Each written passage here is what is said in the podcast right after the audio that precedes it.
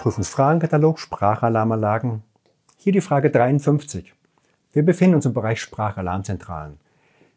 Die Frage ist, welche Störungen müssen an der Sprachalarmzentrale angezeigt werden? Erstens. Leitungsunterbrechung eines Übertragungsweges einer Lautsprechergruppe. Ja oder nein? Zweitens. Kurzschluss eines Übertragungsweges einer Lautsprechergruppe. Ja oder nein? Drittens. Störungen der Brandmeldeanlage. Ja oder nein? Viertens.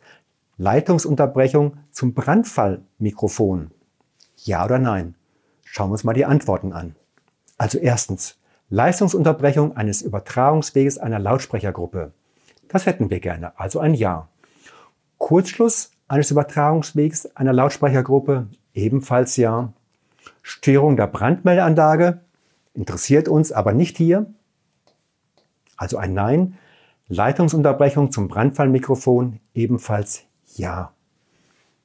Wir sagen vielen Dank.